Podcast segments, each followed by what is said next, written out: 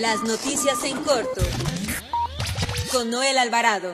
La información más importante al momento.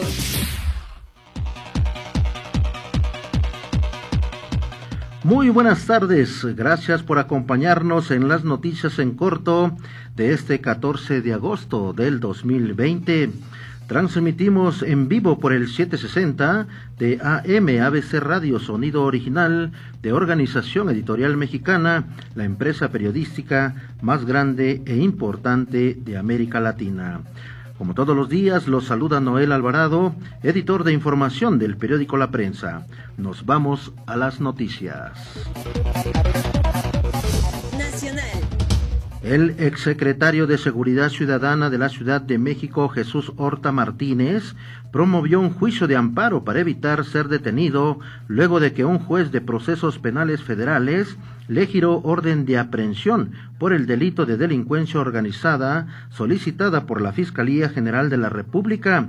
Debido a ello, la titular la, del juzgado octavo de distrito en materia penal, Luz María Ortega, aún no admite a trámite la demanda de garantías ya que dio un plazo de cinco días para que el ex servidor público subsane las deficiencias que presenta su escrito. En otro tema, el secretario de Seguridad y Protección Ciudadana, Alfonso Durazo Montaño, dio a conocer que en el segundo trimestre de este 2020 disminuyó en un 42% el robo de carga en trenes en el país. Escuchemos al secretario Alfonso Durazo la incidencia delictiva o el robo en trenes ha permitido eh, eh, lograr una reducción del 42% en reporte de robos de producto durante el, segundo trimestre de este año.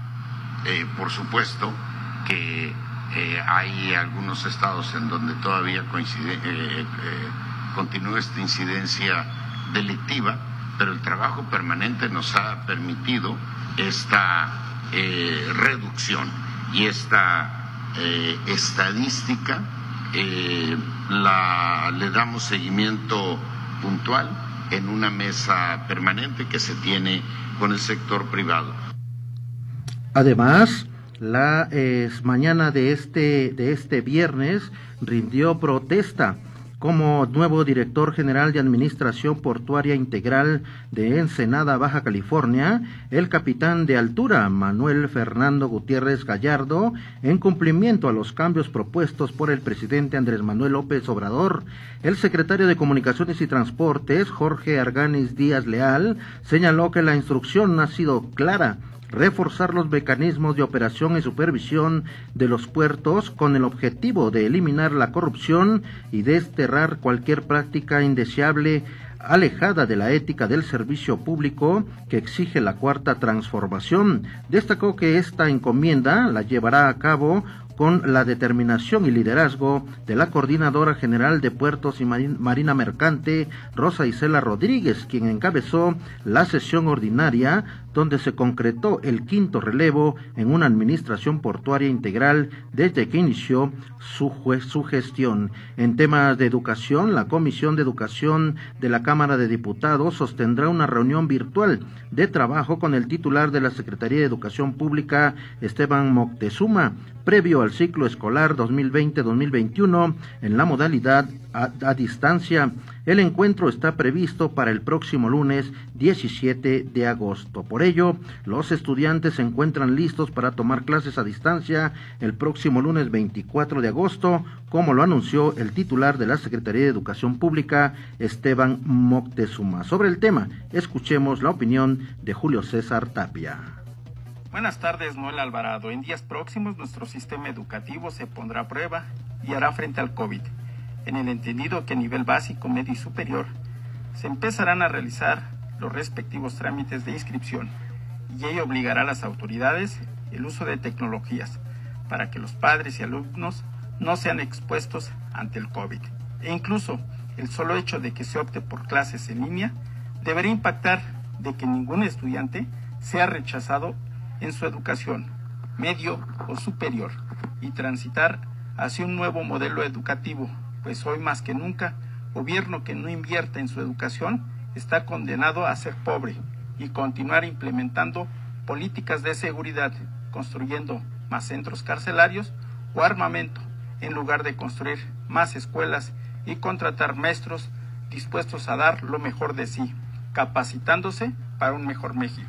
Pues los estudiantes ya se preparan para tomar clases el próximo 24 de agosto.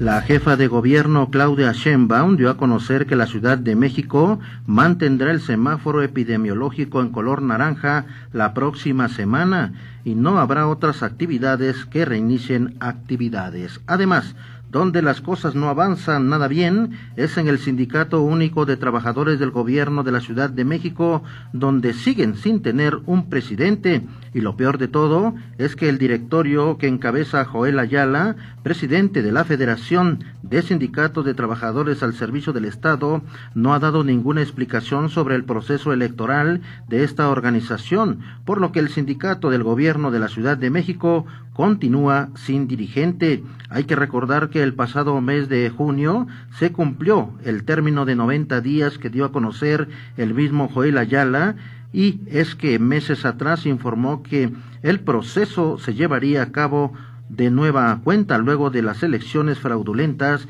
que se realizaron en enero pasado, además de que después de que el Tribunal Federal de Conciliación Arbitraje dio el fallo hace un par de semanas de que esos comicios fueron ilegales, ahora falta que Joel Ayala diga cuándo se reanudará este proceso que lleva ya más de medio año detenido. Nos comentan que el que suena fuerte para ocupar la dirigencia del Sindicato Único de Trabajadores del Gobierno de la Ciudad de México es Liborio Muñoz Martínez, quien mantiene una política de apoyo a los trabajadores y de combate a la corrupción. Nos dicen que Liborio Muñoz es buen visto por los líderes de las diferentes secciones del Sindicato Único del Gobierno de la Ciudad de México.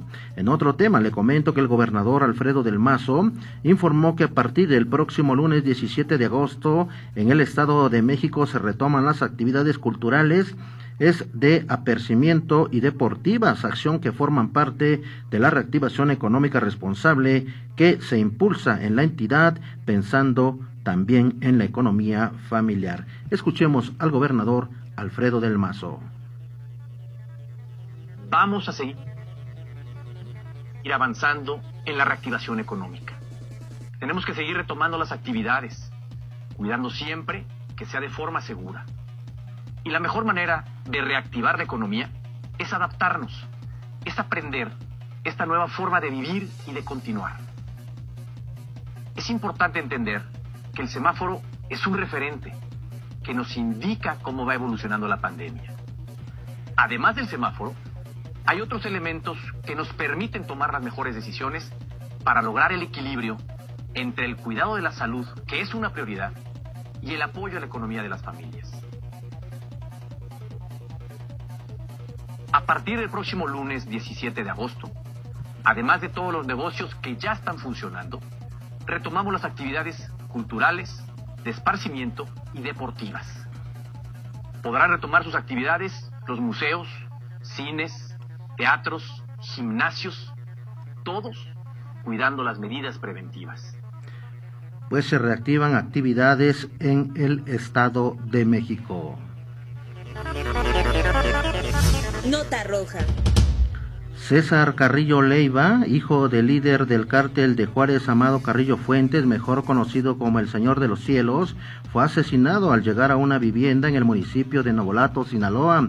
Los vecinos de la colonia Alfonso G. Calderón reportaron detonaciones de arma de fuego al interior del domicilio ubicado por la calle Virgo, entre Constelaciones y Zapata, y cuando llegó la policía encontraron el cuerpo en la cochera del inmueble, el cual presentaba heridas de arma de fuego. También le comento que tras, tras 44 días de desaparecido, el menor de dos años de edad de nombre Dylan fue recuperado de sus captores y ahora se encuentra en los brazos de su madre. El fuerte operativo para recuperar al menor lo realizaron en el municipio de Cintalapa, Chiapas, y fue a través de redes sociales donde la Fiscalía del Estado informó sobre la recuperación de El Pequeño. Además, desde una camioneta en marcha, varios sujetos armados dispararon con un fusil de asalto contra varias personas en la avenida Telecomunicaciones de la colonia Chinampac de Juárez, en la alcaldía de Iztapalapa. A consecuencia de ello, tres, tres personas resultaron lesionadas. Tras recibir los primeros eh, eh, los, eh, los, los, primeros auxilios fueron trasladados de emergencia a un hospital. Los presuntos agresores fueron detenidos por uniformados de la Secretaría de Seguridad Ciudadana. Amigas y amigos, con esto concluimos las noticias en corto con Noel Alvarado. Los dejamos con la programación de ABC Radio y con Jerry en cabina. Pase un excelente fin de semana y nos escuchamos el próximo lunes. Thank you.